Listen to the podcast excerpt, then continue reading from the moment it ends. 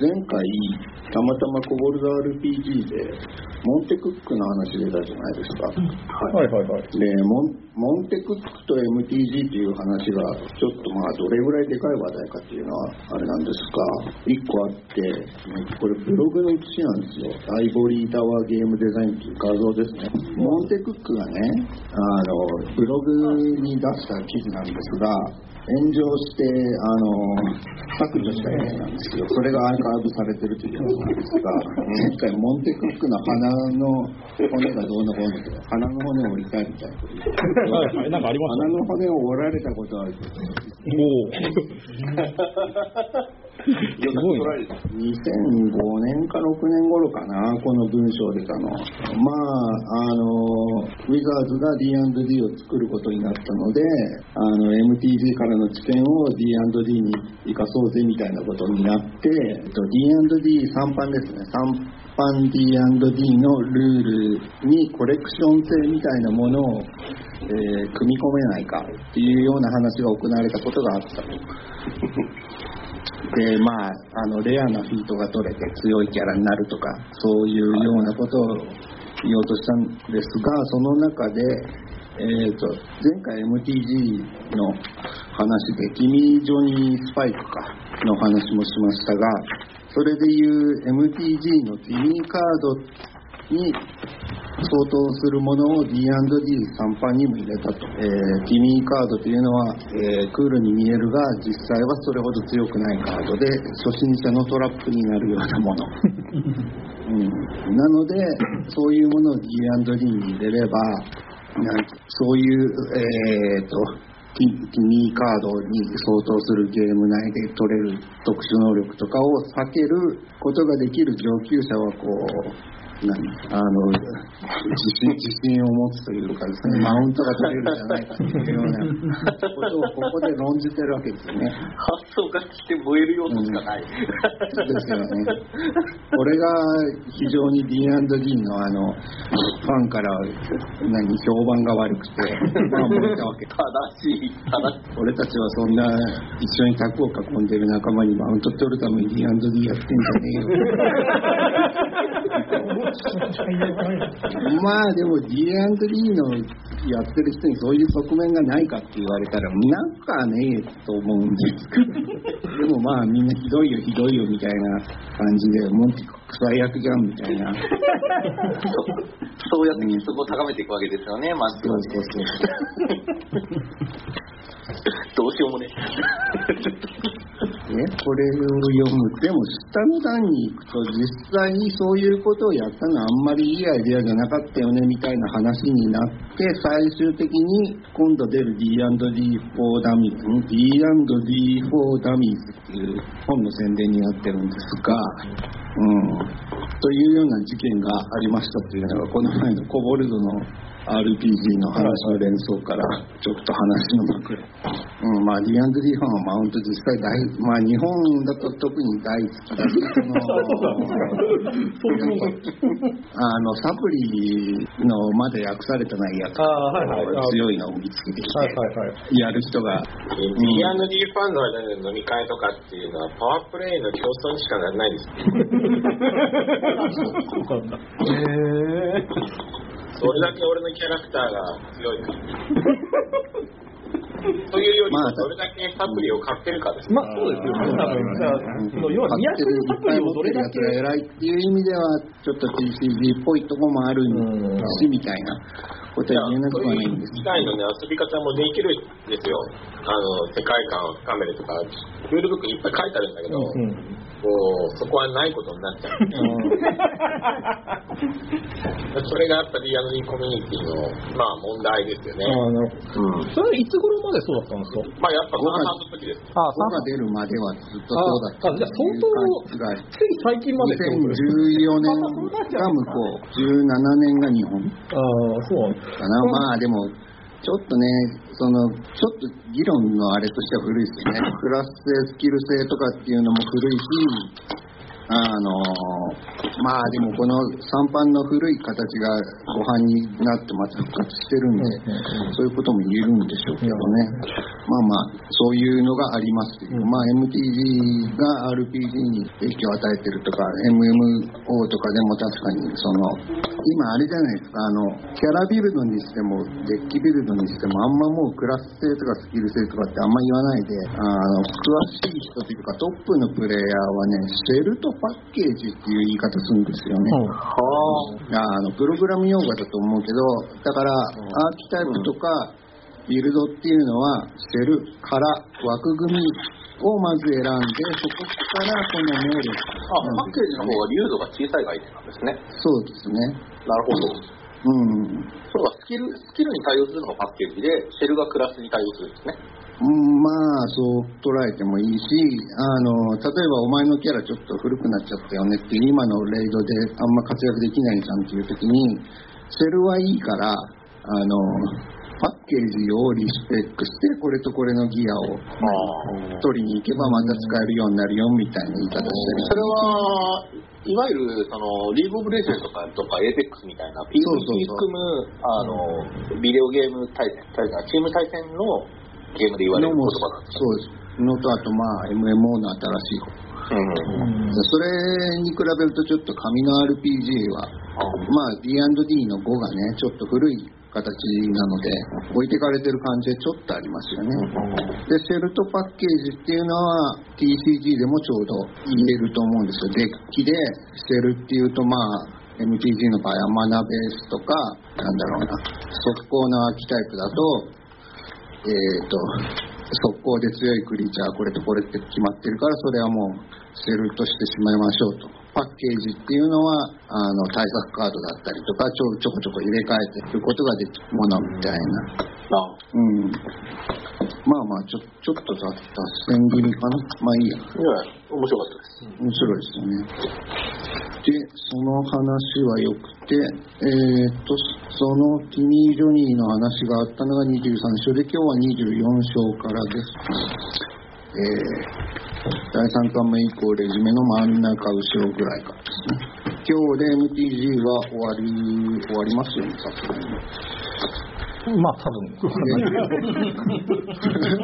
僕が決めるわけにあんまりなんかふ紛糾するようなあれがなまければあないと思いますけどね。ないと思う。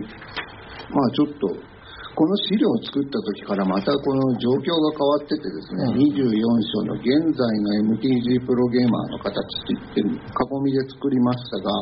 なんかプロ制度がね、どうもなくなるらしいっていう。えマジでそれのニュースが今月入ってきましたね。えー、なくなるじゃプロゲーマーの形ね、どういうふうに？リーグがなくなるのはやっぱりあのオープン戦のみになるみたいなイメージ。もともとうん、そうなんですもともとのプロのあの上位20何名だかで作られるリーグに入れば年間いくら保証してたっていう制度がなくなる、うん、なので専業がますます厳しくなるだろうというような言い方だしプロツアーと言わずに何つってたんだっけ MPL えーミスティックプレイヤーリーグかなわかんな。いななんかそんなようなものはもうなくなるとプロツアーの更新に当たるものがまあ今年やって来年制度としては存続するけどなくなるでしょうというニュースがえー、と今月ですね先下手したら先週ぐらいで入ってきました、どうしてなの？なのでそこに書いたことは古く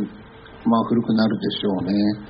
なんでしょうね、まあ、プレイのそんなにお金を出す気がなくなったわけではないのかな、どうだろう？だから、うーんとね。じゃあちょっと金の話というかしますか？あーちょっと待ってね。えー、とまた画像出しましたが。はい。うん。少々お待ちください。えっと、向こうから、まじゃあ、見ますか。あ、見ますよ。プロゲーム。まあゲームプロゲーマーがどうやって生活の資金を得てるかっていうのが簡単にインターネットから拾った。やつですが、あ、そうだよね。まあ、大会での賞金とチームに入って給料をもらう、えースポンサーに抱えてもらううんとか、えーメディア出演、ゲームトレーナー、えーゲーム実況とかってありますけど、じゃあ実際それで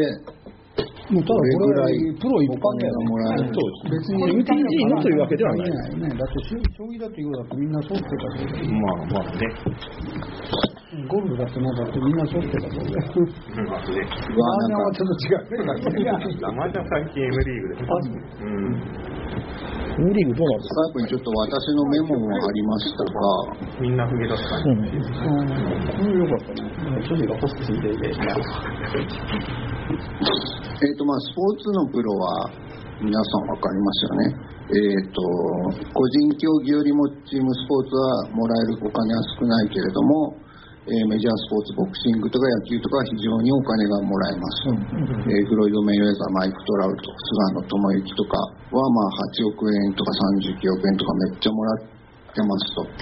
まあやっぱりみんな見てます言って。対して、えー、とマイナースポーツというか私分かるのが野球なのであの女子野球ってやってるのって皆さんご存知です？あるのうん、でそのトッププレーヤーに三浦しおりおりさんっていうのかな？って方がいるんですがその人はあのね女子のプロリーグってまあ非常に規模が小さくてしかも若さ製薬のう運動会とかって揶揄されるぐらい一社ぐらいしかで持ってるところなんですよ、うん、でこの三浦さんという方が970万円の年収を得たんですけれど年があるんですけどどうもその年にこの PR 効果を狙っていっぱい金を出す1回だけ出してみたっていうような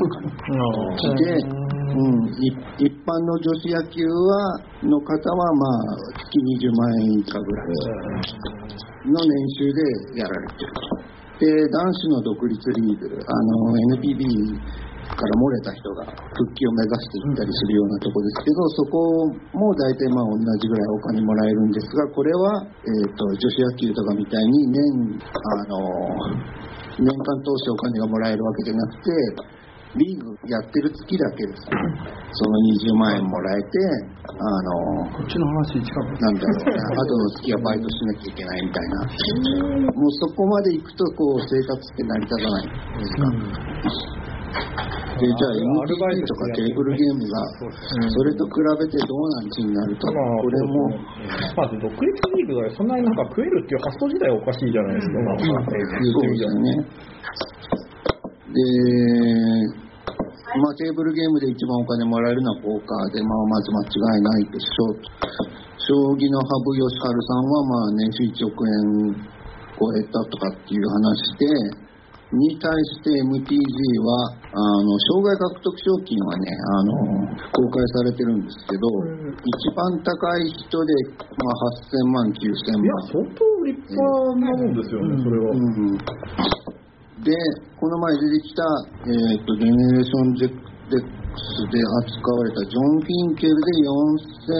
4500万とかっていう感じなんですが、まあ、この人は全盛期がちょっと20年前ということなんで、うん、4500万じゃない単位は何なの円まあ円じゃないドルだったらびっくりする。普通に45で万ドルさっき言ってた廃止されるっていうミシックプレイヤーズリーグ、ちょっと略語が合ってるのかわかんないんですが、それがトップの24名で作られる招待制の大会で、えー、と800万円年に保証されてました。うんそれが廃止されると発表されました。それは痛いな。うん痛いですね。800万はね。人数もどうなんですかね、な32名が24名とかってかなり段階的に縮小されたりとか、やっぱりなんかうまくいかなかった、最近になってやっぱりうまくいかなかったっていうことですよね、人気でなかった的な。まあ、あんまりそうですね、独立してペイはするという感じじゃなくなったんでしょうね、多分。うんで、えーっと、麻雀だと、あの、まあ、皆さんご存知だと思いますが、女子女性のプロの方が収入が高くて、まあ、1000万円超える方もいます。全然知らない。あの、雀荘の巡業でこの花を添えるという仕あ、なるほど、なるほど。うんなんていうか、パチンコアイドル的な何か。てか、いや、アイドそうそう結構広いんですよ。パパチンコアイドル巡業とかが公然と行われていて。そん。なビジネスがあるのうん。全国そうなんですかね。い。や、まあでも、女性を、で対してまあみんなそうい。うとこあ、いい、大丈夫です。か大丈夫です。対して、あの、e スポーツの方で、あのです。ね、シャドーバースっていうカードゲームあるんです。けど、はい。それが2018年にです。ね、サイ・ゲームズが1位を取った人に1億1000万円、あの、出したんですね。はいウェーブさんっていう方。多分、多分それ言ったら、そのシャドーバースの大会一発で、あの、MTG の今までの生涯、歴代1位まあまあそうですね。を超えてしまったそうそうなりまますね。なるほど。多分これが原因なんじゃないかなと私は思うんなるほどね。市場規模的にね、簡単に超えられるもんじゃないです。で今までこうコツコツ MTG やってきてたけどあの数字でいきなりシャドーバースに一発で抜かれてしまってもうここでこの出す金額で勝負してもしょうがねえなみたいな。なるほど、なるほど。ことになったんじゃないですかね。はいはいはい。とかでも、それぐらい出るんですか？というのがまあその MTG とか e スポーツとかのプロのお金の話、そんまあ大体そんな感じで。す。で、資料の方に書いてあるのが携帯の話で、えっ、と、まあショップ、MTG の場合はカードショップがチームを抱えている場合があるとですよね。あとは、あんまり YouTube とかではところがこういう MTG のプロとかってビューを取れないみたいな話ですよね。MTG アリーナとかでもダメなんですかね、やっぱり。なんですかね。でも確かにそんなにカードゲーム系のものは配信でなんかこう栄えてるっていうイメージはそんなないから。逆に言えばハーストーンとか、あの辺のシャドーバースとかも YouTube 配信的には弱いね。そんなにあんま見たことない。うーん、なんかティア1っていうイメージはあんまないと思うんですけど、どうでしょうね。あとあここであのチャットで名前出てるあフォートナイトとか、ああとはまあもちろん、えーリーグオブレジェンドとかなんかその辺とかに比べるとどうなんでしょう？リーグオブレジェンドだって、あの、知らない人もいたらわけわかんないじゃないいや、これ全然わけわかんない。結局。あなんか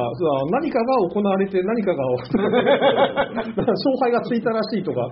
それぐらいしかわかんないなんかいい解説向きかどうかみたいな、いい解説がついても結局わかんねえぞみたいなのがカードゲームにあるみたいなことはちょっと。まあまあそうですね、まあでも確かに分からないというページはどれも一緒だろうみたいな話はなくはないですけどね。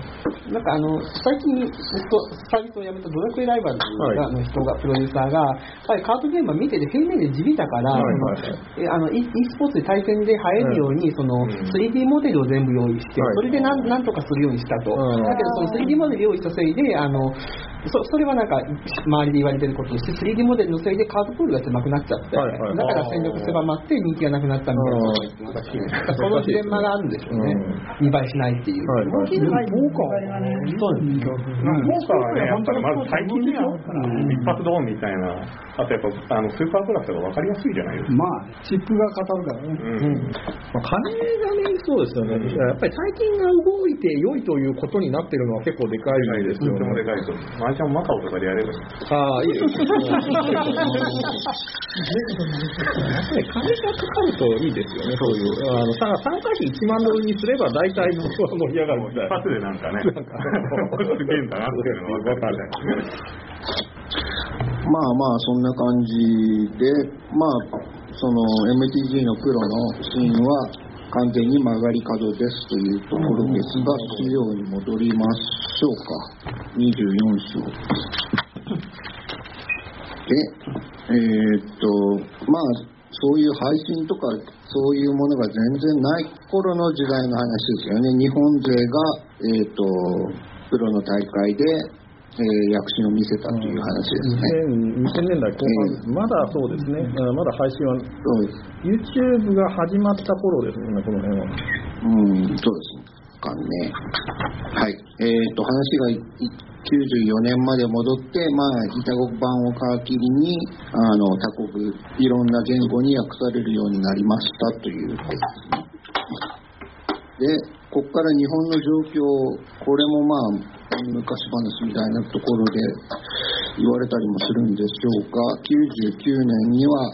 えっ、と、ワールド、東京で初めて世界大会が行われたと。当時の日本の状況としては、えー、とその東京の DCI トーナメントセンターというところと大阪のアデプトというところのお店が中心になってましたとこの東京の DCI トーナメントセンターって誰かこれ見に行ったとかって方います？行ったことあるよ横浜のあそこやったでしょ、あの、みなとみらいで。パシフコ。パシフコで。そういう意味でそれは多分大会なトーナメントセンターっていうのは多分常設されてていつも対戦ができるみたいなお店だと思うんですがあんまりわかんないのかな。当時だから、えーフォリジャパン系の何か、ワイバーンとかあったり、というわけでもなく、うんなんかね、あの前に話したんだっけ、すべての人類を破壊するっていう漫画にも出てきたりするんですが、へえまあ、じゃあちょっとあんまり若い人はいない。若い人いないですよね。うん、で、えー、と大阪ナデプトには、えージャッジで、まあ、有名人だったってことでしょう、宗男柴田さんという方がいて、その、まあ、2人、その下に弟子筋としてプレイヤー、強いプレイヤーが出てきたみたいな感じらしいですと、えー、剛藤田さん、えー、とこの人は HOF Hall of Fame に後になってて73年生まれぐらい。と,、えー、と正弘黒田さんとでこれぐらいの世代の人は地元の開催では強かったけれども外国にあの遠征まではしなかったね。でチョークさんはここでなんか 変な日本人論みたいのを言ってですね、こういうコレクティブズムとか警察とかが 第二次世界大戦につながったんだみたいなことを書いててうんみたいな感じなんです今、最近なんだす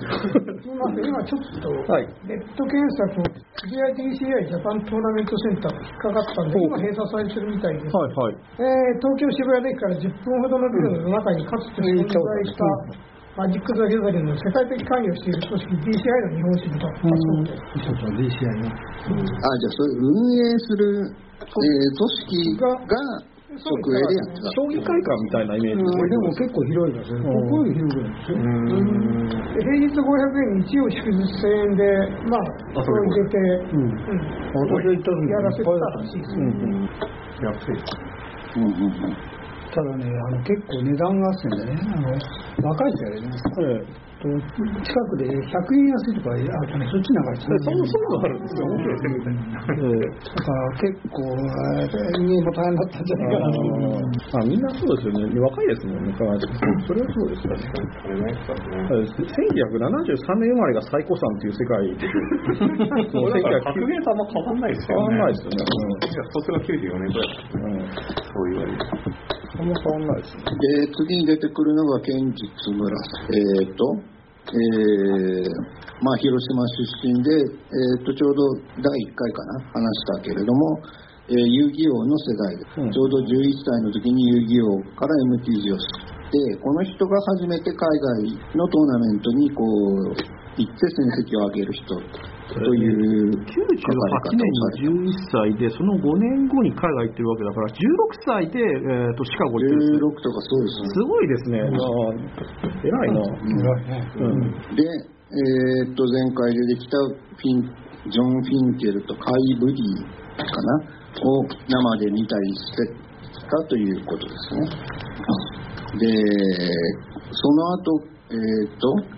津村ではなく黒田さんさっきの人が、えー、正志大磯さんとともに東京でシェアハウスするようになって、うん。そこに MTG のプレイヤーがぐじゃぐじゃ集まってきてそこでみんな強くなったというストーリー、ちょうどこの2003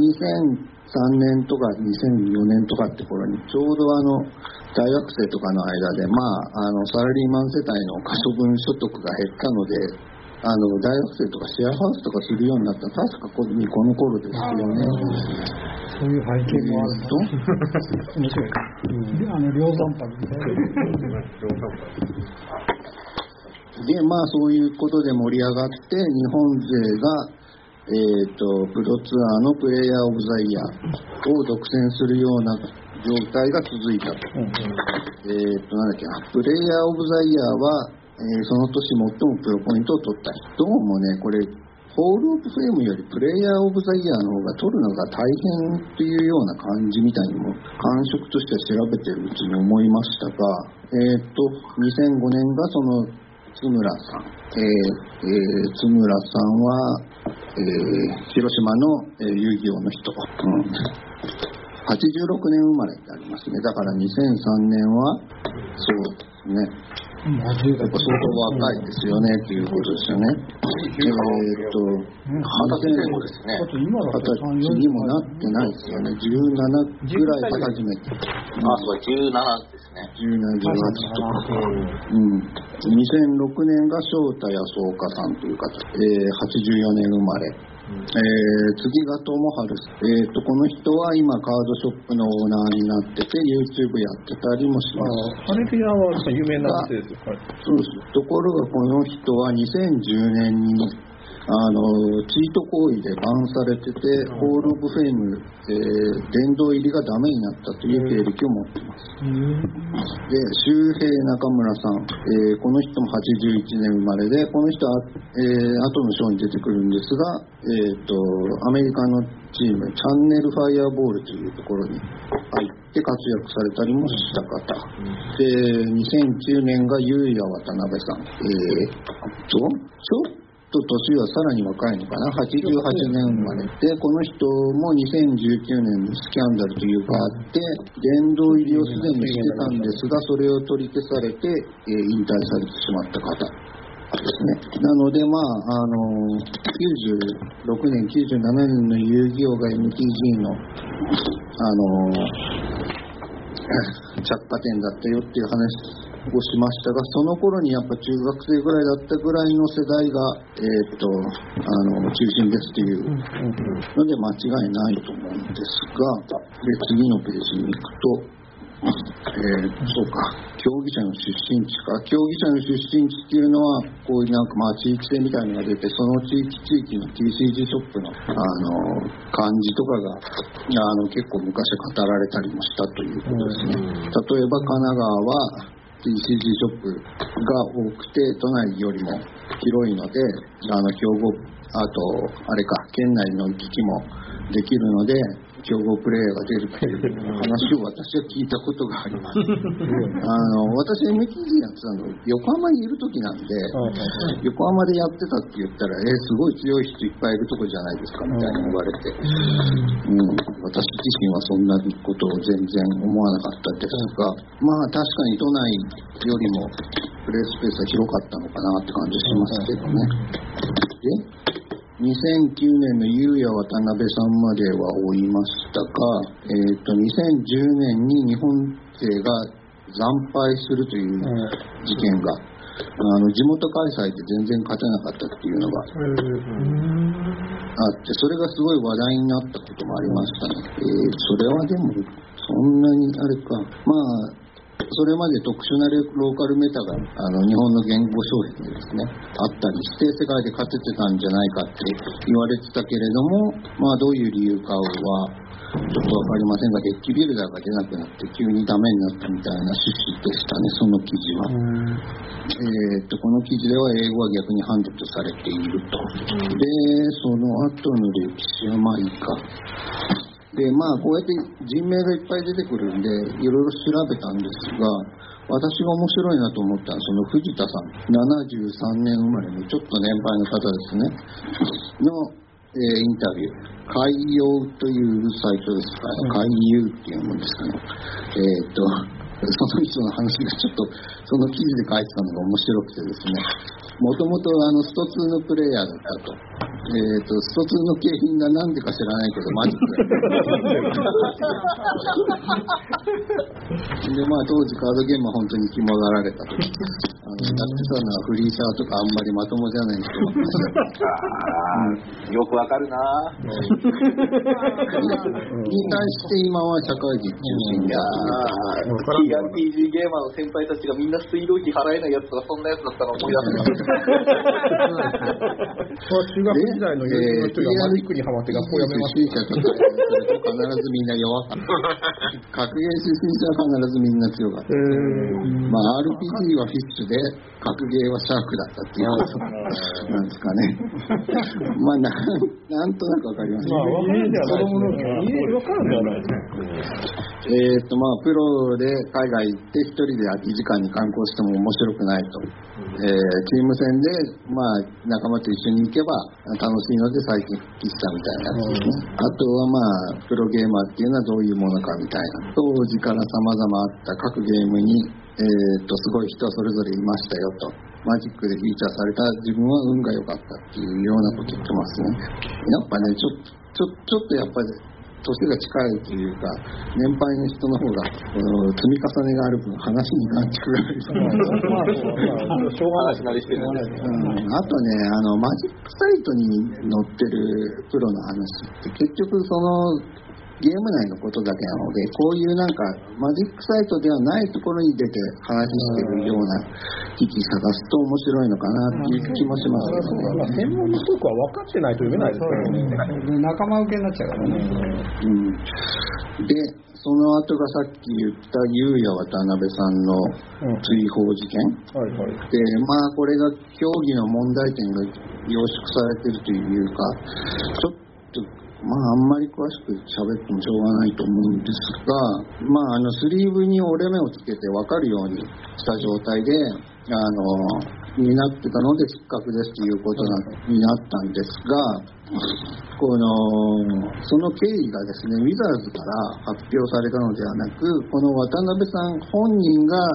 画像を公開して、こういう経緯でこうなりましたということを、あの、発表したというのが一つですね。あの、なんだろうな、あんまりこのジャッジがどういう裁定したかっていうことが、今はっきりはなんか、うん、オープンなんなかったそうそうそう確かそうそう。そうですね。はっきりしないので。にもかかわらず、その、バンされた側のプレイヤーがそれを公開するっていうねじれみたいなのがあったというのと、あとはね、えー、とその大会を運営しているチャンネルファイアボールというところのプレイヤーが繰り上げで上がったので、日本では渡辺は、そのチャンネルファイアボールのジャッジキルに捕まったんじゃないかっていう陰謀論みたいなのが結構ネズミよく起こったんですよね。ジャッジキルって皆さん大丈夫ですか？がわかんない。えーっと、用語集からあ、今調べました。大会において対戦相手のルール違反につけ込んで、えーっと、ジャッジによる裁定によって相手を敗北させるとか、あの、難癖つけたりとか、まあ、わざとその、ルール的にダメなことをやってしまうように相手を誘導したりとかですね。まあ、いいのか悪いのかわかんないですが、さっきの友春斎藤さんはこれの名人だったなんていう。いい話ですね。ブリージもそうだあ、ブリッジはあるんですそうですね。なので、やっぱこういうのがあるので、英語圏で非常にプロに冷淡なんですよね。そもそもそうあんまり、まあ、にあんまりというか、ほぼ全く人気がない。ああ、そに対れはやめして、あ、すみません。それは日本人だけじゃなくて、海、あの、海外ではです。で、日そ本の一般で、に対してってことですか？日本ではある程度プロの応援をする文化って私は残ってるんだと思うんですが、それは多分マナバーンみたいな雑誌が日本ではまだ残ってて、そこでプロ中心にあの紙面作ってるからなのかなという感じはしますが、いや、一般のプレイヤーがリスペクトしてるよね。うん。うん、そう。だから、アメリカとはちょっとあれが違うけど、いや、てかアメリカでそん。ななん。か英語、アメリカというか英米か英語圏だから、で、えっと、プロにそん。なに冷たいん。だって、ちょっと驚きですね。なん。か、あ、そうなん。だって感じ。まあね、まあもしかしたら私が見てるようなところがそういうなんかアンチみたいな人の記事ばっか目に入っちゃうからっていうのがあるんですけど。あと、実際プロツアーがなくなるっていうこととの整合はかなりはっきりしてますね。そうなんだって感じですね。うんまあでも、こういう話聞くと、なんかもう全部コンピューターでやりゃいいのにと思うんではないですね、やっぱり。アリーナみたいな。アリーナみたいなんで、別に。そのカードプールも、まあなんか、その審判に見せて手で映しちゃいいじゃんみたいな。まあ、審さんがアマチュアだからダメっていう言い方も多分成り立つと思うんですけどね。でも、じゃあ、そのボランティアで来てる審判いなくなったら大会できるのかって言ったらできないみたいな、そこの苦しさもありますよね。審判の問題はサッカーとかですらって感じですからね。そのなんか MTG ごときで何とかなる問題ではないだろうし。うん、そうですね。ジャッジの権力とは何かって話になりますからね。制度はまああるはもちろんある。うん。ブリージなんか厳格ですよ。うん。ちゃんと階級があって、トーナメントディレクターとか、あの要するに大きな大会できるディレクターとか、ここまでしかありますお金もらえるもうえー、有給。結構いいのかなみたいあ、な。そうなんですね。やっぱりブリッジから金があるということそうだからブリッジはお金のある人がやるもんだから。まあまあ、でも、こうやってせっかく日本人の名前がいっぱい出てきたり、なんか非常にネガティブな方向に話されて いや、非常に心温まる話申し訳ないっちゃ申し訳ないんですが、で、えっ、と、日本市場がどうのこうのって話に戻りましょうか。えっ、と、日本市場はウォッチを特別扱いしてるっていうようなことですね。日本語でプロツアーのカバレージっていうのは、あの、記事を書いたり、記事でレポートするとかやつですね。それもどうも日本ではスタッフが多いというのか、日本語以外で、日本語以外の英語以外ではやってないという意味なのかわかんないんですが、えーまあ日本ではそういうのは盛んですということですね。えーっと、で、日本勢はその後、まあその2010年でしたっけ、惨敗してからあまりこう戻らなかったようで、えーっと、アメリカが、えー首位に飾り、返り咲きましたと。で、その後のプロのシーンはポストナショナル時代になった。えー、とコメンテーターのリッチ・ヘイゴンさんは10年前はそうですねその日本が特殊なローカルメタからどういうデッキを持ってくるのはどんなんだみたいなことが話題になったけれどもまあそういう状況ではもうないと,、えー、とこれが10年前が2007年だから2017年ぐらい。に、えー、とグランプリっていうのが増えて、えープロはポイントのために、えー、とたくさんの国を旅しするようになって、まあそこ行かないとポイントがもらえないからってことなんでしょうね。えっと、中村さんは、えっと、アメリカのチームに入ったりしたと。えっと、それで急にちょっとデジタルの方に話が変わって、そういうことに、あの、影響を及ぼしたのは多分 MTGO の登場2002年以後決定的になったんだろうと、ちょっと時期は合わないっちゃ合わないんですが、えっ、と、まあ、あの、アリーナではない方の古い方の MTG のやつですね。で、MTGO は、あの、ほぼ全部のカードが入ってます。発売以来の。ブラックロータスもあるし、えっ、と、なんだろうな、古いカードは全部入ってて、アリーナは、アリーナが発売された2017年以後のカードしか入ってないっていう感じですね、多分。で、えーっと、そこから MTGO の説明があって、前回この辺のパックを買うとかっていう話はしたんですけどね。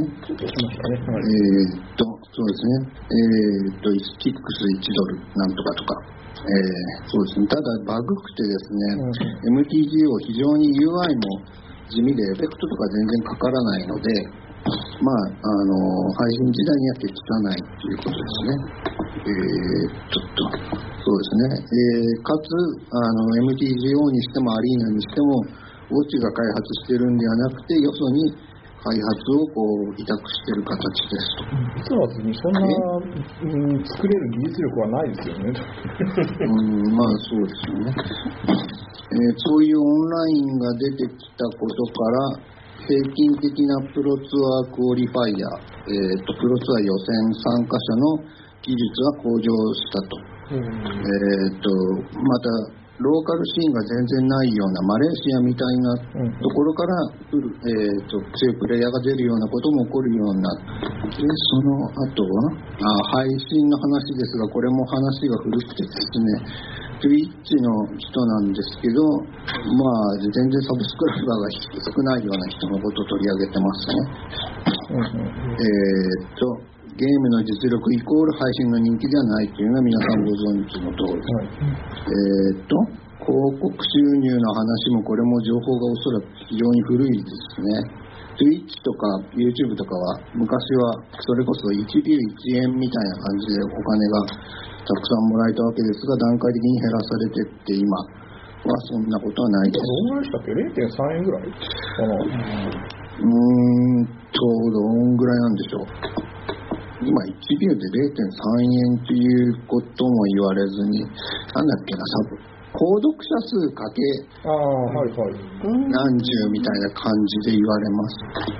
YouTube で金になると、ちょっとわかんない。うん、サブスクライバーはまあ、そでもそうか、その頃、まだ1万とかの世界なんですね。うん、そうですね。で、その後、えー、と2014年にはブリザードのハーストーンという非常にでかいライバルが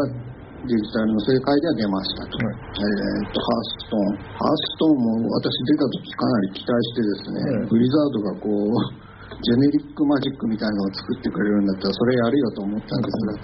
微妙に違うのが非常に違うというか、なんだろうな。トレカードがなくて、毎回、毎ターン宝石が入ってきてとか、あと、なんだっけな、コンバットステップの間間に前のターンのダメージが引き継がれるとかが違うので、かなり MTG に似てるようで全然違うみたいなね。よくわかります。うん。で、ほとんどそのハースストーンの UI をパクったのがシャドーバー。のが、いや、アリーナが。アリーナはああ、アリーナも。アリーナがあ後です。えーで、あの、チャットができない仕様になってて、あの、ハローとかハイぐらいしか言えないからっていうのは全くブリハースストーンとアリーナは同じですよね。うん、まあ、デジタルも資料どっか作ったんだけど、まあ、画面見てもあんまり、大体皆さんわかりますよねっていうところで、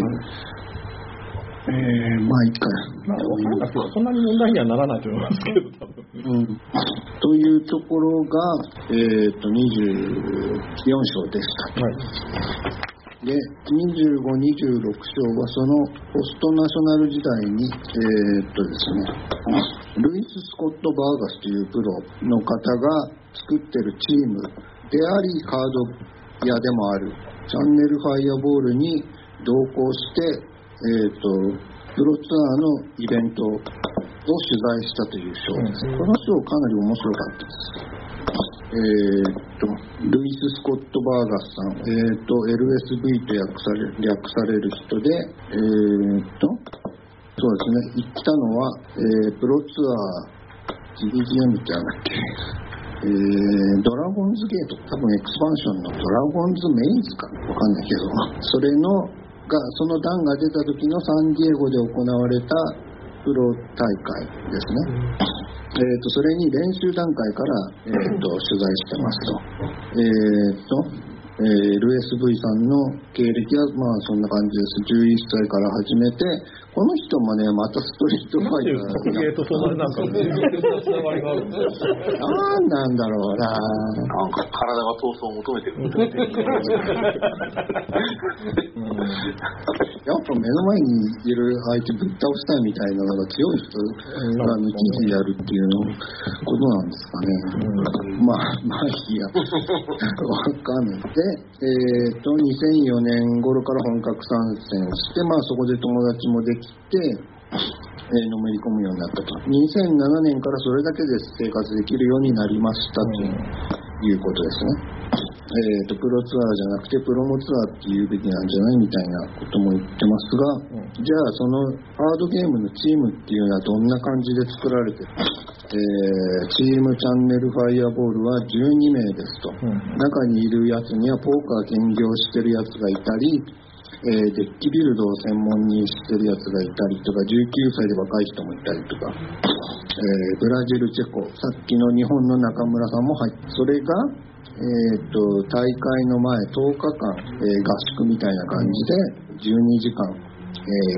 RTR リターントゥーラブニカブロックの何かを練習してます。でちょっと古い本だなと思うのはえー、とマルコム・グラッドウェルさんの1万時間の法則みたいなことが言われたりとか、うん。えー、とチームを半々に分けて、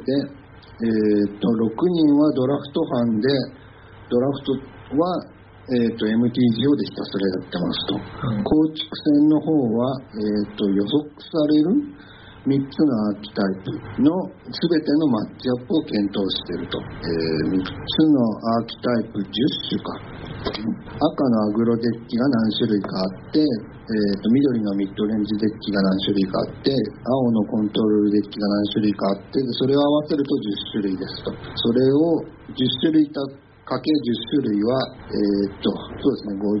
A AB と AA で AB と AA は同じだけど AA は MTG の場合あの同型対戦ミラーマッチっていうのがあるので55通り、うん、合ってる合ってるね。はい。そういう情景が描写されてです、うん、るんですが、えー、っとその後まあプロシーンの加工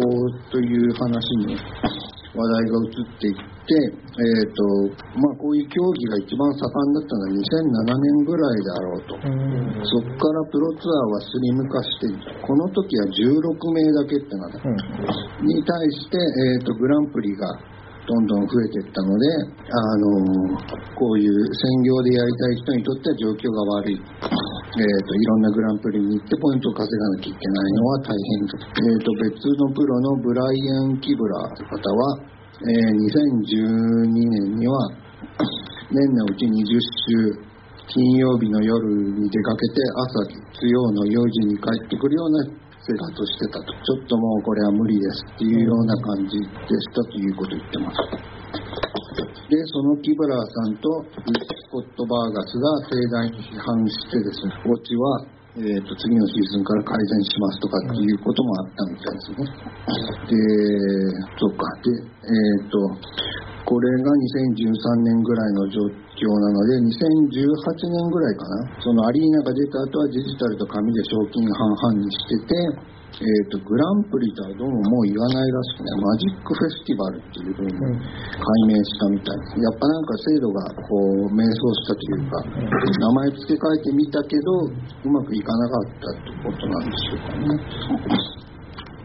えっ、ー、と、じゃあその実際のプロツアーの模様、えー、2013年、えー、木曜日の夕方5時に登録が始まって、えーとまあ、ブラジルから台湾まで388人集まってきてこうカードディーラーが店を出したりとかですね。あとまあそこで最後のあのデッキ調査のためのカードを買う人もいると。有名人が来るとあのみんなこうビビッと会場に電気が走ったりとか情景が、えー、っと描写されてチーム SCG、えー、っとスターシティゲームズとか出てきましたよね。えー、っとそこに、えジョン・フィンケルさんとかも入ってます。え、っとそれは、まあ、プロツアー初期からいる子さんが多くて対してチームチャンネルファイアボールは下の世代でもうちょっとカジュアルなノリ。えーと、リチャード・ガーフィールドは後者のようなものを良しとした。うん、そうなんです。後者の手がもっと軽いですよね、多分。本当はリチャード・ガーフィールドの考え方って。うん、そうですね。キブラーさん、キブラーってなんだっけ、ブライアン・キブラーさんが、えっ、ー、と、そうですね、トレードでカードを回収するときにですね、あの、人に見られてどんなデッキが使ってるかって分かっちゃダメなんで、非常にこう、注意してカードを受け取るとかですね、そういうのも面白いなと思いますけど、えっ、ー、と、あとはそのプロツアーに来てるメディア、えっ、ー、と、テレビの ESPN 出身者が、えーと、お世話になってやってますと。うんと、この辺は、まあいいのかな。うんといった。うん自分で取ったメモに何が書いてあるのかよくわからない。結構前ですから。うん、この人、そうですね。ESP 出身の人と、まあ、あと、ポッドキャストとかからな、あの、そのチームにメディア班に入った人もいるとかっていうことだと思いますね。えー、っと、まあ、YouTube になって状況は全く変わって、まあ、公式チャンネルはこれぐらいのサブスクライバーが今います。で、チャンネルファイアボールの、えー、っと、スコット・バーガスさんの競技の模様がこの後可視化されて、えー、っと、前は週に2、30時間も練習してたんだけど、えー、っと、カードショップとか、ーそういうサイトの編集長とかをやるようになったのであの練習時間が取れなくなってプレイヤーとしてはこう下り坂にいますと、えーあそうか。ここでまた出てきますけどその次のシーズンここではプラチナム級と言ってますが、えーやっぱある程度以上のところに行くとその固定で固定給がもらえるようなところに入る入らないといけないのでやっぱそこに入るのが趣味と制御の分岐点になるだろうというようなことですね。でバーガスさんは今回16位に入らないと,、えー、とそこには残れませんと。うんそのためには12勝4敗でこの大会を乗り切る必要があります。大相撲みたいですね。まあ、将棋なんかもそうだよね。さあ、そうですね。そうですね。で、まあ、それで初日、初日がドラフトで2日目構築戦なのかな、これは。そうですね。それで初日のドラフトでいきなり2敗するけれども、この招待プレイヤーという枠もどうもこの時あったみたいで、あのスタークラフトで Twitch で人気だった人がこう呼ばれてプロツアーに混じって そういう人が出るんですよ。うんただそういうのとあの本当に MTG のプロと当たれば当然 MTG のプロ勝ちますよね。と MTG はほぼ関係のない。ねえ。えーで、まあその人と当たったことで勝利したことからリズムに乗って、まあ初日乗り切りましたと。翌日も、えーっと、132位から開始して、ドラフト終了と構築の初戦を負けたので、ドラフトで参拝して構築の初戦とで4敗で、これで12勝4敗じゃないといけないという土俵際になります。さらに、次、構築戦で、えー、とウィーンに、えー敵があのちっちゃいクリーチャーをいろいろどんどん出して、プレッシャーを与えてくるタイプですが、それで相手はリーサル、えーリーサル刑事区、えーっとね、もうリーサルの刑事、なんて言ったらいいんだろう。あのこのボードで上でこれとこれとこれが攻撃しますって言った時にもしブロックしなかったらもう自分負けてしまうとかっていう状態ですね。で相手がまあそういう有利な状態だったんだけれどもうーんとまあ相手のちょっとした軽いミスからえー、と逆転して勝ちました。いろいろあって11位でフィニッシュして獲得したのは5000ドルと,、えー、とそのプラチナム級と言ってたやつですね、それに残りましたというような感じですね。えー、とプラチナム級に入ると大会に来るたびに3000ドルのアピアレンスフィーがあるとか、まあそういう情景があんまり説明しても面白い感じにならなかったですね。この人面白かったんですけどね。でもやってるとなんとなくこの感じは分かるんですよね。やってるとそうですね、わかりますね。あとまあ私 MMO もやってて、あのギルド。の人間関係とかですね、あのトップギルドに行けば行くほどこうどうなっていくとかっていうのもあって、十分にほら人間関係とかですね、例えばここで出てくるあのアーキタイプの予測はいみたいな、合宿。3つのアーキタイプ、この大会はこういうのだろうみたいな、そういうのって、例えば、あの、なんでしょうね、予測するのって全員で予測するわけじゃなくて、やっぱ中心的なメンバーの2人、3人で決定して、じゃあそれに沿って練習しようぜってなるわけじゃないですか。えーその場合に、もし仮にに、まあ、2つ、3つぐらい大会連続でこうその予測を外した場合にですね どうどういうふうに下から突き上げられるのかとか、そういうのってすごく想像力が働いて、非常に面白いなと思ったんですが、一旦後がい。い。か。はい、そんな感じですね。で、プロの制度はこの後アリーナになって、とえーっと、そんで、プロの制度はどうも曲がり角ですというところですが、2017年までの本なので、アリーナも出てこなければというところですよね。はい。で、プロの話はこの本的にはもうここで終わりですね。次行って大丈夫ですかね。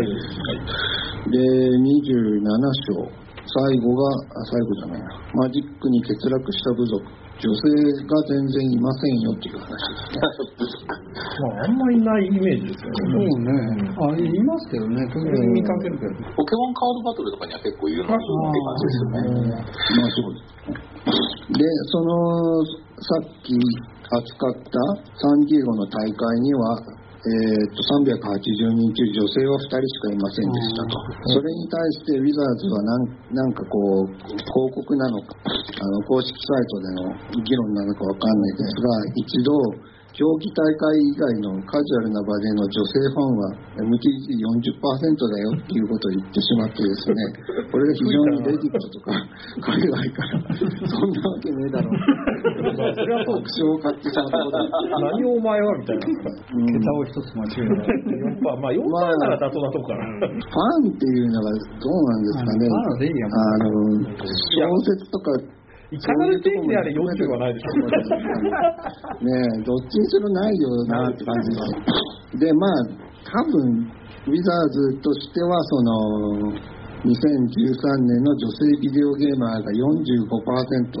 いるっていう調査結果から、やっぱ我々もこれぐらい増やさなきゃいけないっていう目標を言う、目標とか願望を言ってしまったんですよね。それは願望というか妄想ですよ、それは。で、まあ、最も楽観的な統計で女性率は3.8%だろう。まあまあ、その問題は。まあまあ、妥当なとこまあ、ろそっちの方が全然数字あれに合いますよね。ボードゲーマー実がちょっと多いか。えーガーフィールドは、えービキニ姉ちゃんとかが出てくるアートを改めれば女性が入ってくると、無邪気に思ってたが、ほとんど何の効果もなかった。まあ、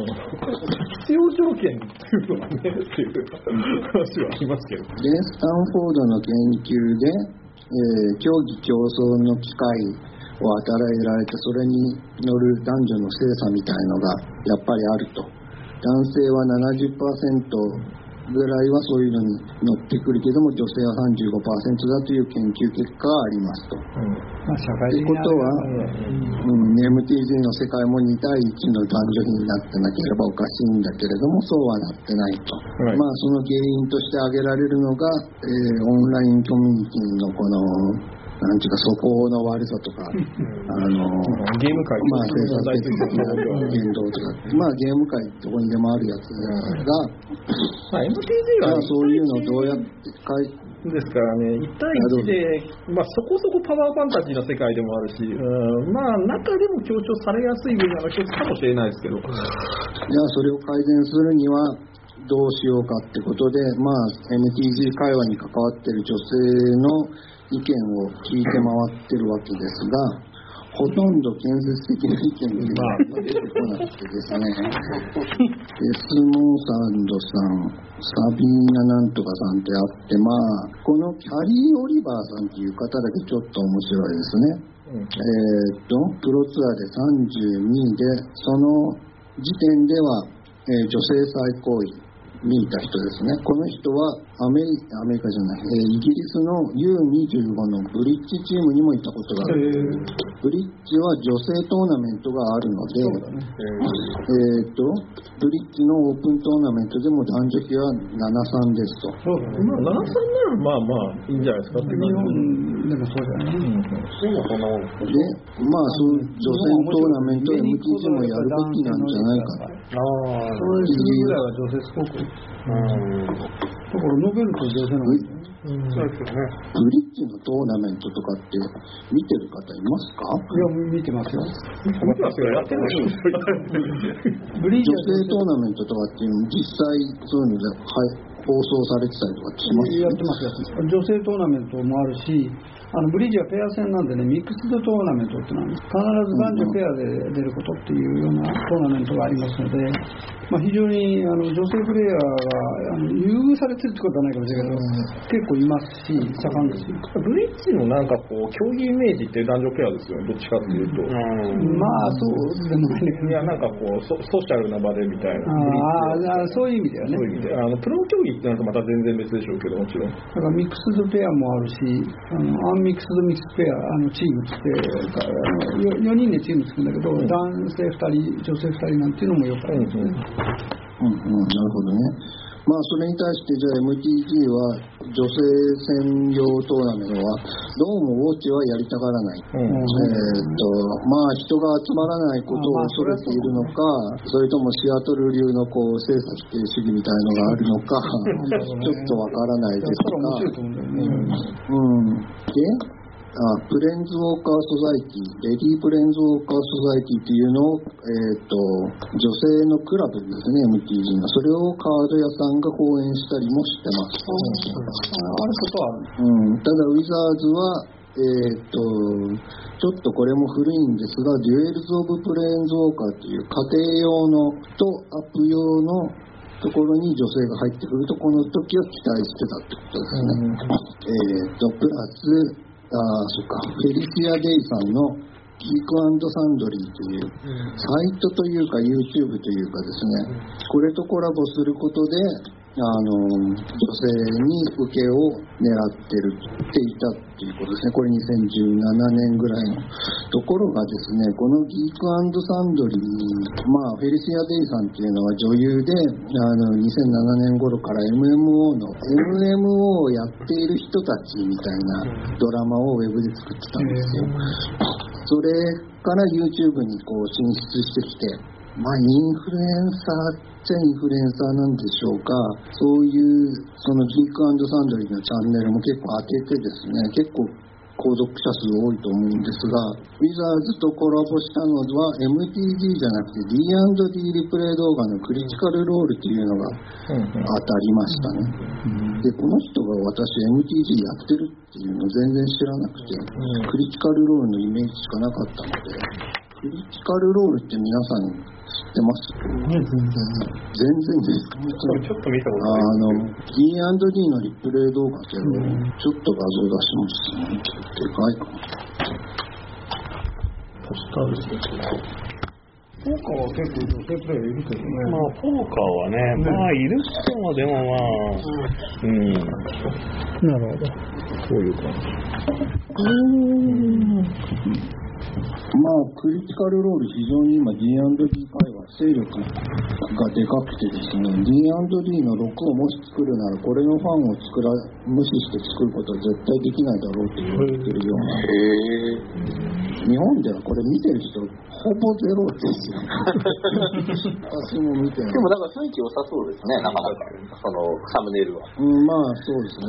まああと言えるのはこの声優とかを集めて、まあいわゆるリセッションを丸ごと流してるだけなんですけど、はいこのゲームマスターの人、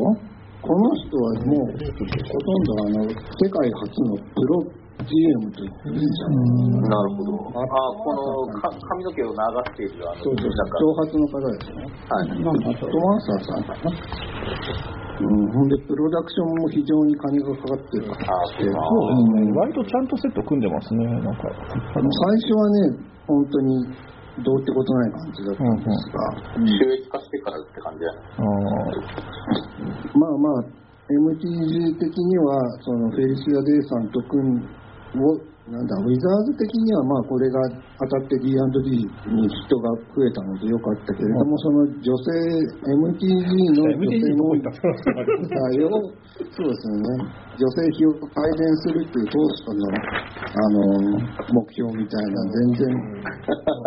それとは違うところでヒットが出たってことですよね。ーアメリカでも男女比改善運動は RPG が先行してるわけですね。うん。まあ、RPG は昔からあのファンタジー小説女性多いです。の女性ファンってかなり多いので、まあ、RPG は3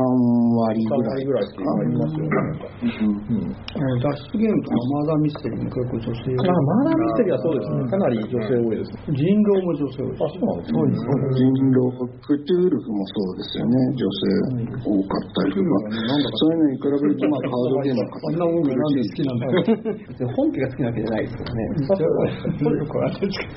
あ二次創作で、ああ、ああ、そういうことか、そうです。ああ、なるほどね。あラブクラフト読んでるわけじゃないですよ。ーなるほどね。でその章はそんなところですと。で、28が、えーっと、リチャード・ガーフィールドとのインタビュー。まあ、だんだん話が大詰めに向かいましたというか、最後の方に配置されてますと。まあ、ガーフィールドのインタビュー、なんか、この前スキャンデでも出しましたけど、何でしたっけ、ゲームジャパンか。のインタビューを私、スキャンしたのを、えー、とつけましたが、あんまり言うことが毎回変わらない、毎 回同じこと言ってる人だなっていう感じですよね。まあ、一貫性があるっちゃあるんでしょうけど、あんまりこう過激なこととか変なことは言わない人ですよね。ガー。フィールドはおとなしい人ですよね、なんか、割と温厚な感じですよ、えーいろんな著著書とか読んでも。で、シアトルのスターバックスで待ち合わせしました。一緒にスカフ・アライアスさんもいましたと。えーっと、ガーフィールドは20代大統領の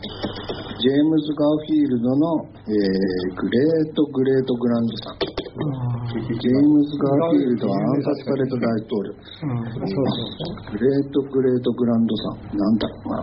ひひひ孫が。どどれぐらいなんだヒューマンいやグレートって1個に次1個なんでああ、そううん、ヤシャゴとか、す。なんかそんな感じで。なんとかね。なあーっと、まあいいか。ヤシャゴ・ライソンで、ライソンっていうね、いくつだ、ゲンソンとかね。うん、まあそんぐらい下の世代の人。もうほとんど関係ない。靴下についての、えー、と話がまた来ます。えっ、と、靴下揃ったのを履かないのは時間節約のためにやってたんだけれども、その結果、えーそれについて話す時間を使うことでためになってしまったと。えっと、80年代後半に、フファイブマジックスという土地カードが使うゲームを作りましたと。うーんと、そうですね。この辺のファンタジーゲームの歴史みたいなところから、あの、D&D がまあ最初なのかどうか、異論はあるかもしれないですけど、こう、ファンタジーの作中のことをですね、こう、属性を分類したりということに話し広げたりできるんですが、とも思うんですが、チョークさんはあんまりそういう話はしないですね。えーっと、えーっと、しかし、ファイブマジックスもまあ、50かそこらあった未完成の自作ゲームの一つで大したもんではないというようなことですね。えーっと、ピーター・ドキソンと出会った後のハイキング中に MTG のこの一つのデッキから各々が引くんじゃなくて、デッキを持ち寄るゲームのインスピが現れインスピレーションが現れたと。えーっと、自分がゲーム好きなのは転親が転勤族で、えー一人遊びとか友達を作るためのものとして勧められたから、えーと影響を受けたゲームとして7歳でストレストラテゴ、えー11歳で D&D、えーと80年代当時のオレゴンではゲームデザイナーになる道は見当つかなかったので数学の道に行ったと。数学もゲームの自分にとってはゲームみたいなもんで、えー、と多文化のゲーム研究をするアイデア。っていうのがその知的にですね未開拓領域なんじゃないかっていうことで、えー興奮したこともあったけれども誰も取り合ってくれなかった。10年代だな。うん学問ねあのまあわかりますよね。ポストにならないからね。なのでそういう体験があったので、えー、とアライアスと一緒にキャラクタリスティックス・オブ・ゲームズっていう本を後に書きましたと。えーこの回で最初に読んだ本です。こね。うあそうなんですか、なんかサイトに名前は出てくるんですが、何にも資料もそうまだ資料を作るそうなんとか、資料は作られてはいたんですけど、資料を保存するっていう概念がなかったあなるほどね。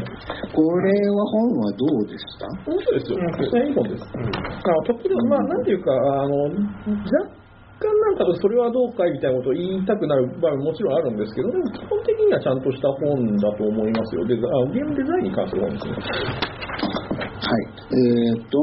MTG の開発は途中からまあ見たように人に任せたんですが、えーっと、自分の創造物を手放すにあたっては、まあ他人、他の人よりも簡単にそれをしただろう。えーっと、他の TCG を作りたかったからだと。えーっと、その時点での多分最新作ってことだと思いますが、キングオブ東京というゲーム。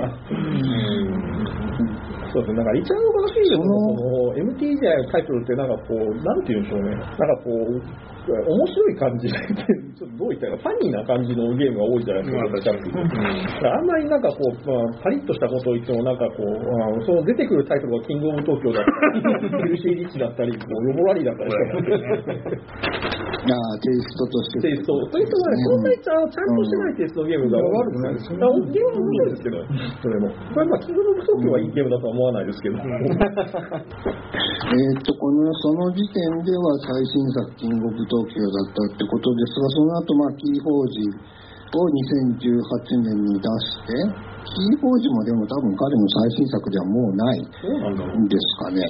まあ、最新じゃないですかね。これより確かに、なんか、うん。まあまあ、そそんな感じで、まあ、マジックの、えー焼き直しみたいのを作っても不幸になると分かってたとかって感じですね。えっと、オンラインゲームを作ろうとしてた時期もあったけど、興味を失って、まあまたこのアナログの方に戻ってきたところなんですかね。えーっと、マジックのカードデザインは、えーと、やりがいがあるけれども、えー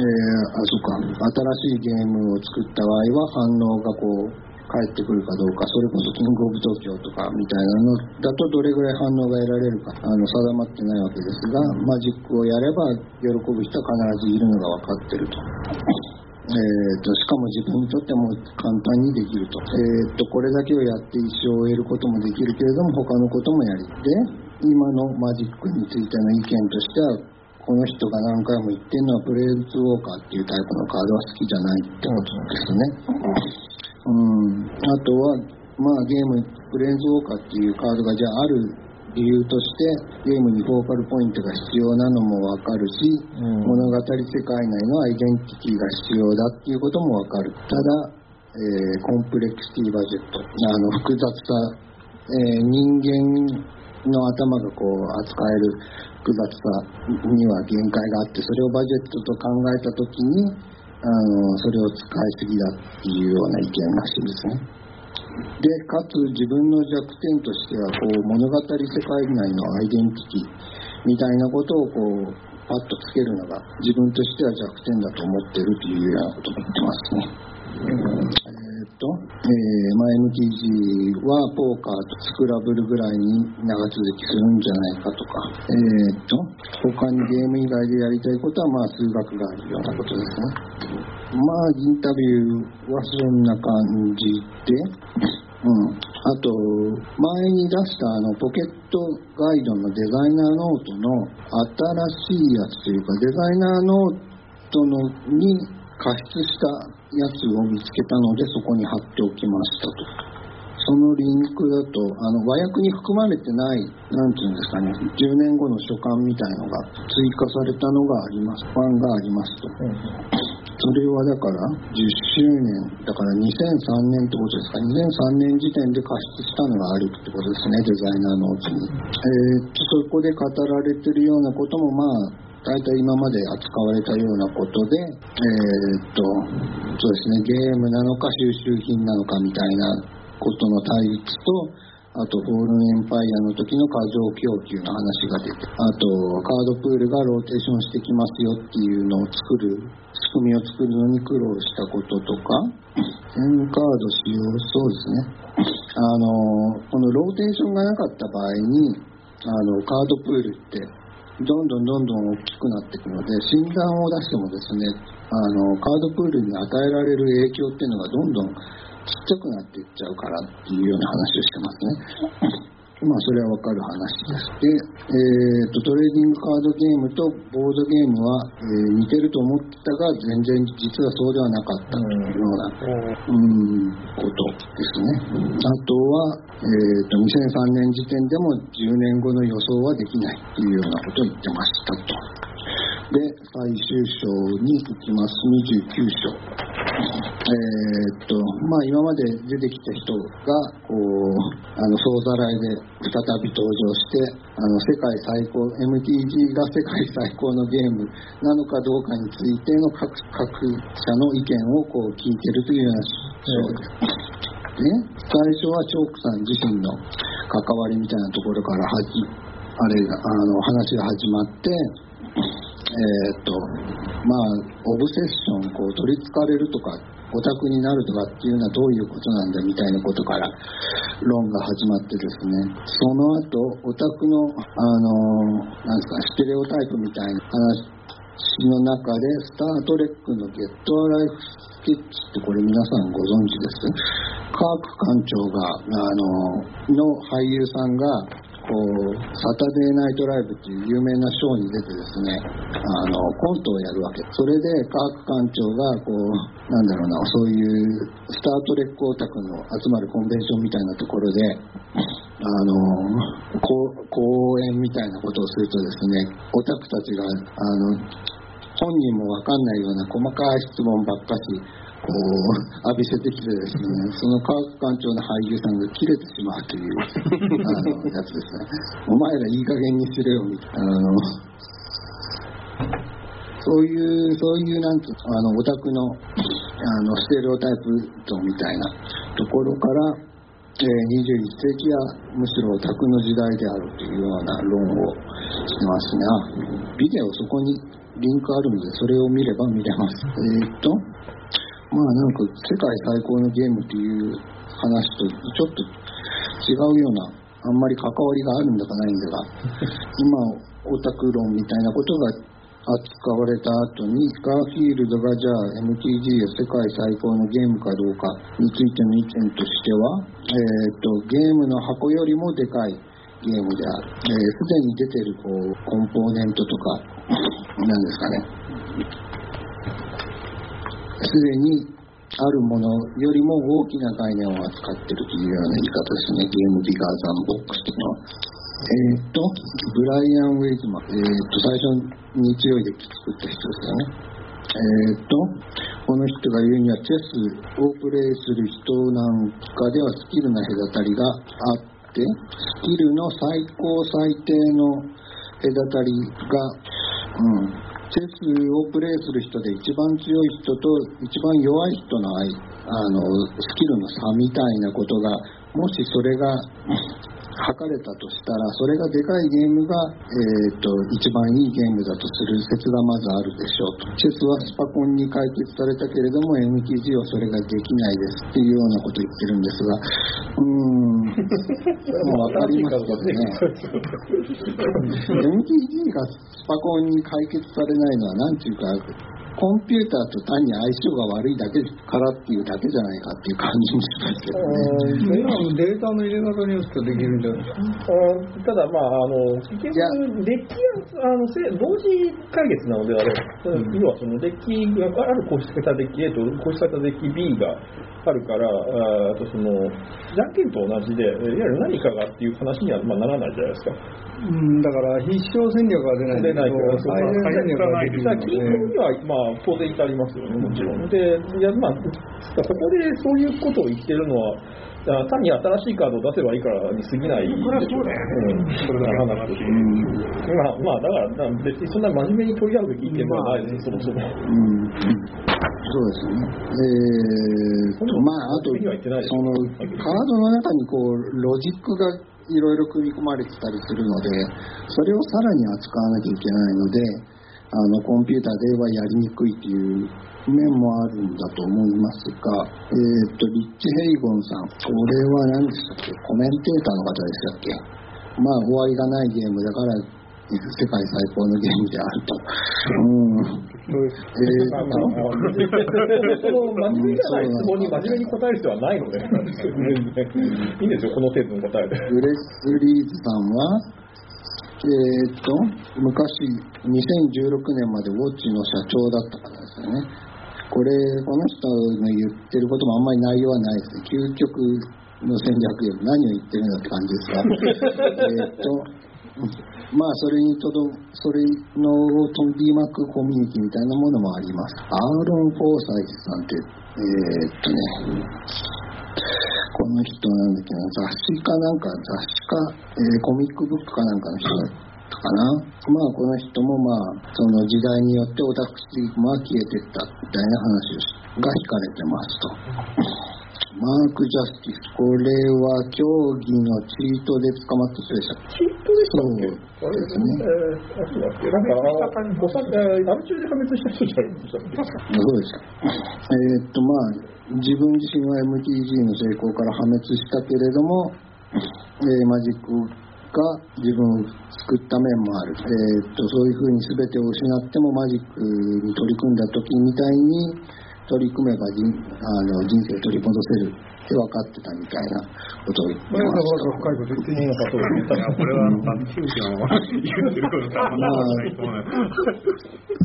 まあその後あの出てきた登場人物がこういろいろアドキソンとかジョン・フィンケルとかいろいろフラッシュバックしてって、えーっと最後に「君はどうだい ?MTG やってみるかい?」って言ってこの本は終わってます。なるほど。素晴らしいです。綺麗な終わり方ですまあ、世界最高のゲームかっていうと、まあいいゲームではあるんですが、まあ、なんですかね。私が思うにすごいところはね、やっぱり一つのジャンルを作ったところですよね。ゲームを作ったんじゃなくて、ジャンルを作ってるわけだから、それはすごいと。そう世界最高のゲームという問い自体がなんていうか、まあね、だからちょっとジョブみたいな。まあそうですね。そんなにまあ、あの、別に、向こうも本気で聞いてはいないですよ、もちろん。まあだからそういうきっかけになんか行ってみたいな。聞いてみたいな、なんかこう、おしゃれなことを言えばいいわけです。まあまあ、でも5回もかかると思わなかったけど、やっぱり結構大変ですよね。いや、面初白い、回からいろんな話題をやりましたよね。知らないこといっぱいルールの説明から始めていただいて。あああれは、あれは全然うまくいかなかったですね。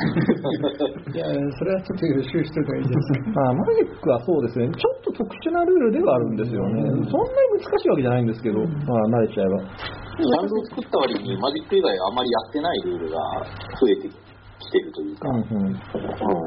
しかも最初のジャンルなのにユニークにどんどんなってますよ。あまり真似されてない。あまあそうですね。そういう面だから一般を作ったわけじゃないないわけうん。で。まあ、最初のジャンルを作ったゲームって相手してそういうものという言い方はまあまあ、うんできますけどね。二番煎じが偉いという話もあるくらいだから。一つでもこの、あの、この、なんなんですか、プレゼンをきっかけにマジックのアリーナを始めたんですあの、他の後発のハースストーンと比べると宣伝がやっぱり足りないですよね。ででもその宣伝に足りなくて、手順がごちゃごちゃしてる部分に戦略、戦術とか、あの、心理戦とかが乗っかってくるから、そこの繊細さっていうのが面白いし、その、なんていうんですか、他のジャンルがその、そういうことを排除してるような、他の動詞が排除してるようなところが、残ってるのが面白くて長く続く原因なのかなと思って、まあ今のところまだアリーナ続いてます。1ヶ月ぐらいですけど。はい。だからこれはすごく聞けてよかったですね。面白かった。あの、アリーナ始めても面白いし、よかったです。はい。アリーナどんぐらいお金かかりますか？私、ハーストーン、金かかるのが嫌でやめちゃったんあ、そうですよね。ハウス、ハウス、えっ、と、アリーナはいくらかな？えっ、と、とりあえず2000円ぐらいかけて、あのー、初心者用の何でしたっけ、あの、ジェムとか買えるやつをやりま、始めました。で、あのー、今のところはまだその構築用済みのデッキを、どんどんゲーム進めたらくれる段、無料でくれる段階なんで、まだ1ヶ月の2000円ぐらいああ、それで遊んでるって。はい。で、そこでその、それでも2000円ぐらいかかる。かけないとやっぱり面白くないですね。うん配られたカードだけだとカードプール狭すぎます。うんうん。もうちょっとやっぱり選ばないと。MMO 50分の1 MMO が月1500円でいくらでも遊べるのに比べるとちょっとね、まあ MMO も結結局なんか、あの、なんだっけ、インゲームアイテム買わないとみたいなゲーム増えてますけど、なそういう、なんて、ペイトゥーウィンの素として MTG を生き続けることもできるしっていう話もありましたね。あとまあ、この本全体の好評としては、まあ、MTG 分かってる人には面白いんだろうけど、やっぱりその競技プレーとかが、あの、説明はここでもやっぱりできてないですよね。さっき言ってた、あの、何でしたっけ、カードプールが分かってないと、ただ観戦するだけの人は面白くないみたいな。のと、あとは、あそっか、そのチートの問題みたいなネガティブなことが、やっぱ途中から扱われなくなってですね、あの、フィンケルとブディの時代に、あの、チーターはいなくなったみたいなことを言ってたのが、ちょっと一番罪作りな、嘘じゃん、まあ、嘘という本当の中ですら矛盾があるわけです。それは。そのポーカープレイヤーになった人にもチートで捕まった人はいるしこの日本のプレイヤーの中にもまあそういうのがあったというようなことが触れられてないのはちょっとまずいだろうという感じはしますね、この本で。それぐらいかな。まあ読む分にはね、あの、さらっと読めたんですが、いろいろこうやって裏取りとかをしていくと、やっぱ時間かかったなっていう感じはちょっとしますね。うん、まあ私からは以上ですということですね。